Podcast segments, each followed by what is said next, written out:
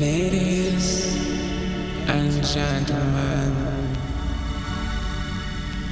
you're about to witness a materialization. Salut à vous, c'est Arnaud. Bienvenue pour la causerie musicale, le podcast consacré aux musiques populaires qui se racontent, aux scènes musicales des marges et chemins de traverse, plutôt qu'à celles des hit parades et autoroutes maintes fois empruntées par les stars consacrées des masses médias. Des histoires, petites et grandes, qui se dévoilent derrière les rythmes, mélodies et notes composant morceaux et albums.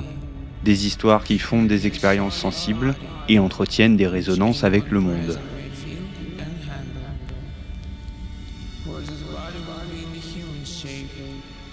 Épisode 9 Long Play A Voyage to Arcturus. Dans le quartier londonien de Hempstead, Mascule participe à une séance de spiritisme. À ce jeu, les fantômes apparaissent et un spectre s'invite même à la table. Après cette expérience déstabilisante, Mascule, notre personnage, est invité par Crag en compagnie de Nightspore à rejoindre un observatoire pour embarquer dans un vaisseau de cristal et rejoindre la planète Tormance qui orbite Arcturus. Le voyage d'une journée débute avec, pour finalité, la rencontre du maître de tout. Rien que ça. Au paysage merveilleux et incantatoire succèdent la solitude, l'errance, les rencontres, la mort et un bon nombre de questions métaphysiques et mythologiques dont les réponses ne font qu'ouvrir d'autres questions. Ce pitch est celui du voyage en Arcturus, un essai de science-fiction écrit en 1920 par l'auteur anglais David Lindsay.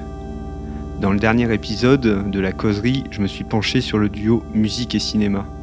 Ça m'a amené à remettre les mains et les oreilles dans mon bac de disques à consonance cinématique. Assez naturellement, je me suis arrêté sur le voyage en Arcturus interprété par le producteur ukrainien Vakula. En 2015, il a sorti un album concept bâti selon le chapitrage et le récit nébuleux concocté par l'INSEE un siècle auparavant un duo littérature et musique, avec des atmosphères qui empruntent à l'illustration sonore et musicale. La bande son d'un roman en même temps que sa relecture musicale, tel un opéra cosmique aux accents ombrageux, voire terrifiants. Aujourd'hui, nous allons donc suivre les aventures de Mascule pour un premier long play, un rendez-vous qui jalonnera le podcast et se concentrera sur un album et l'univers qu'il détourne.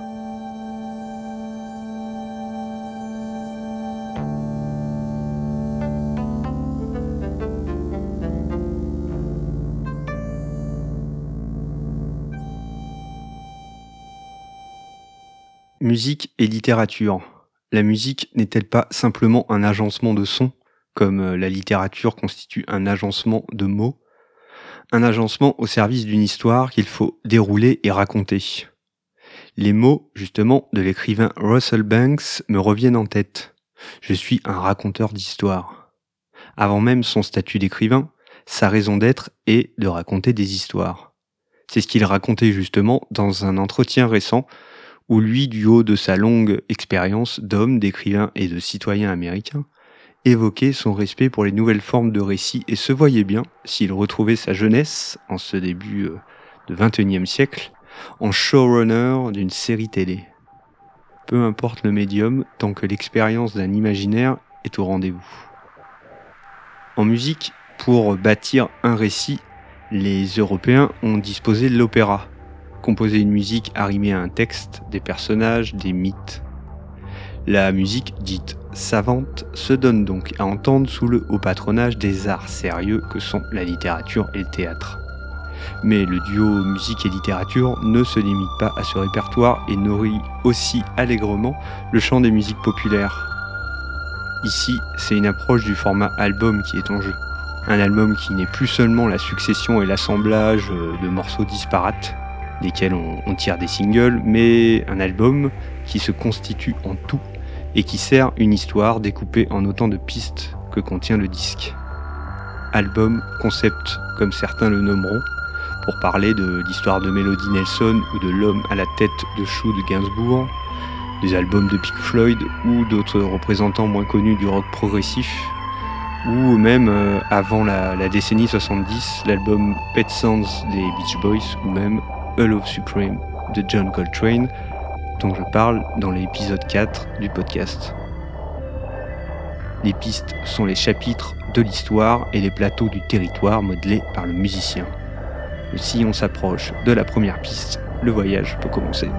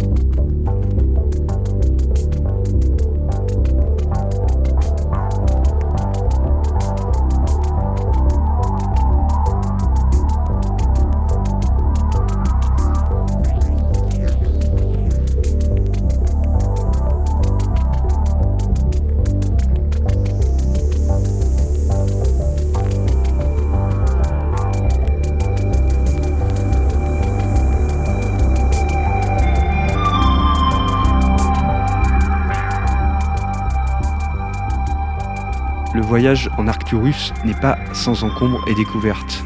On va s'en apercevoir assez vite. Ouvrant avec The Seance, que j'évoquais donc, euh, la séance de spiritisme, on est ensuite plongé dans une ambiance électronique et profonde, avec 19 Hours to Arcturus, évoquant le voyage du personnage masculin jusqu'à la planète de Tormence. L'empreinte cinématique par les nombreuses images que convoque la bande-son saute de suite aux oreilles rappelant pour ce démarrage l'environnement d'un John Carpenter. Plus que les références qu'il euh, faudrait obligatoirement citer pour euh, resituer une œuvre dans une histoire plus grande, ce qui saute aux oreilles, c'est surtout euh, la patte qu'imprime Vacula dès les premières notes. À la fois luxuriante, foisonnante de teintes, sidérales, lui, le producteur plus reconnu jusque-là pour ses sorties Deep House, démontre très vite que la profondeur, c'est effectivement son truc. Vacula sonde comme le voyage entamé par le personnage du roman va sonder l'immensité et l'infiniment intime. La production est très marquée pour euh, recouvrir euh, une musique euh, d'un écrin assez organique. La musique, c'est une matière vivante, là, avec ses imperfections, ses impératifs contradictoires, ses obscurités et une beauté qui jaillit par l'absence de simulacre. Mascule va se confronter aux choses telles qu'elles sont et se retrouver surtout face à lui.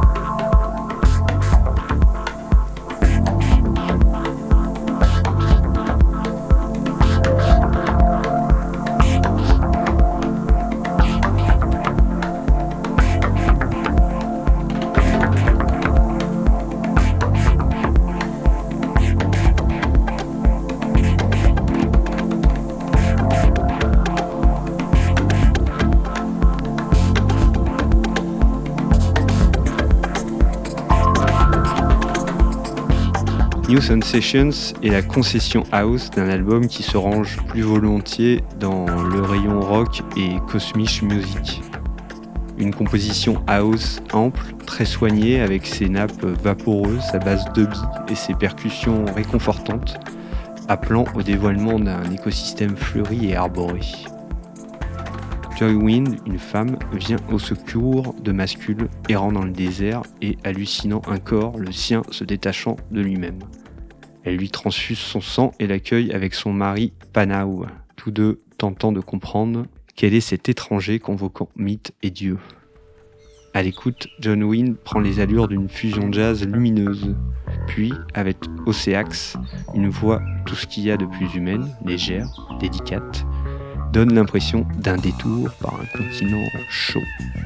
Mais très vite succèdent les soubresauts d'une guitare électrique qui dit de la confusion et de l'épaisseur des interrogations métaphysiques.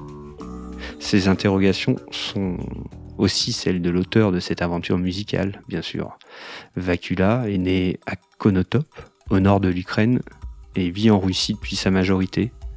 Lors d'un entretien accordé au magazine Trax, il évoquait son état d'esprit et sa quête spirituelle. Je cite Je crois dans les gens, dans les anciennes civilisations, je tente de suivre une voie spirituelle. Depuis peu, quand je crée de la musique, j'essaye aussi d'être proche de la nature. On peut trouver le divin partout autour de nous. Mais dans la musique, il y a surtout des émotions, des sentiments. Elle nous éloigne de la nature et parfois, il peut se créer un déséquilibre. C'est surtout une atmosphère qui vous enveloppe, un peu comme de la méditation. J'essaie de ne pas ressentir d'émotions. Les émotions sont destructives.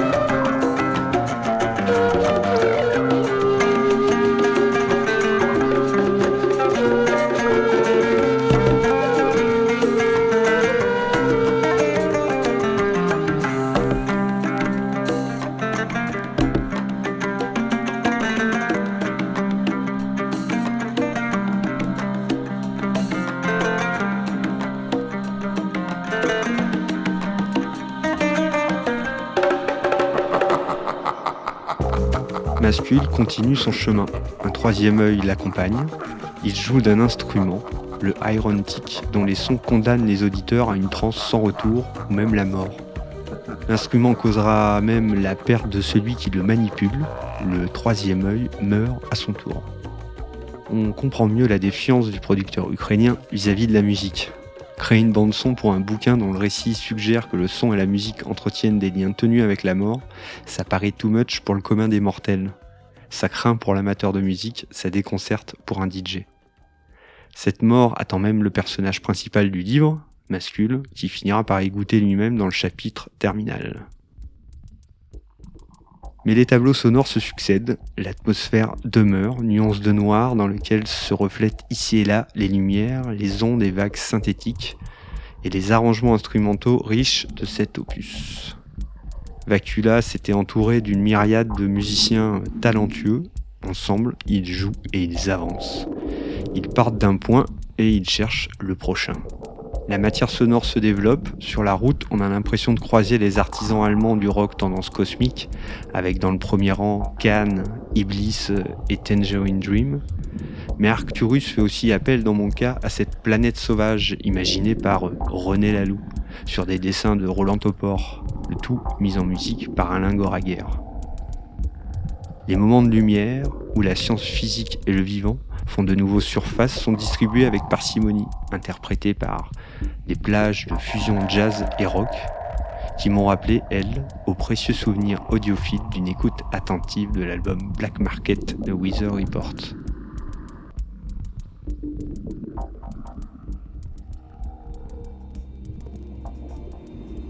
C'est sur le registre du jazz funk que se clôt la journée, le voyage, l'album.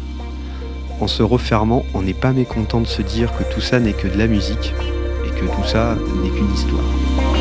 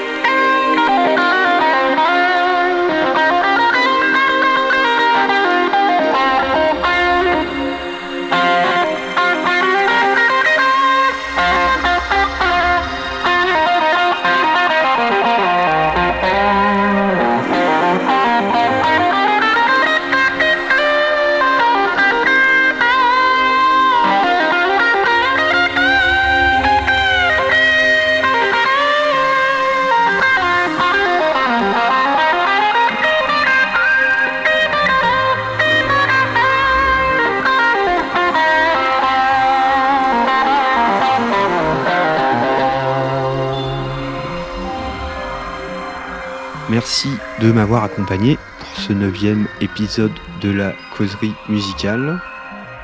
Pour retrouver les références et morceaux à l'écoute dans le programme, rendez-vous sur le blog du podcast hébergé sur le site de Musique pour l'Imaginaire, musique-imaginaire.com. Pour faire connaître ce podcast, produit de manière indépendante et librement mis à disposition de vos oreilles, n'hésitez pas à noter, commenter sur la plateforme que vous utilisez pour écouter la causerie musicale. Merci mille fois. On se retrouve très vite pour un nouvel épisode. D'ici là, prenez soin de vous. Ciao